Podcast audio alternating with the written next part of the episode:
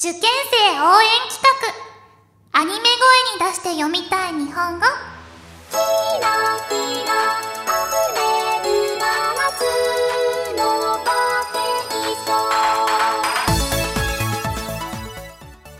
べ別にあんたにニヤニヤしてほしくて読むんじゃないんだからね鼻の穴かっぽじってよく嗅ぎなさい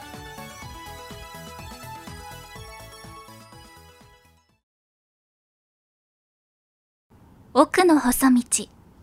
平泉。三代の栄養一水のうちにして大門の後は一里小名にあり秀平らが後は伝也になりて金慶山のみ形を残す。まず高立ちに登れば北上川南部より流れる大河なり。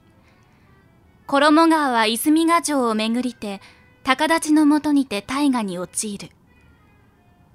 安平らが旧跡は衣ヶ関を隔てて南部口を差し固め、絵図を防ぐと見えたり。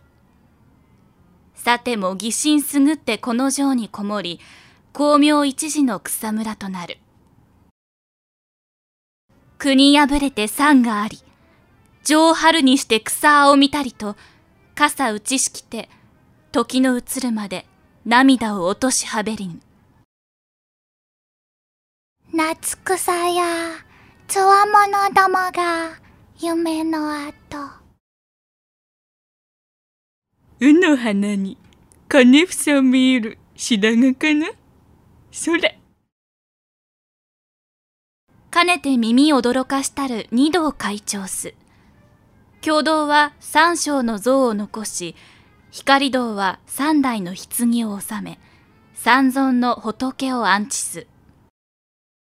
尻尾を散り失せて、玉のとぼそ風に破れ、黄金の柱創設に朽ちて、すでに大敗空虚の草むらとなるべきを、紙面新たに囲いて、イラカを置いて風雨をしのぐ。しばらく千歳の形見とはなれり。さみだれの振り残してや光と。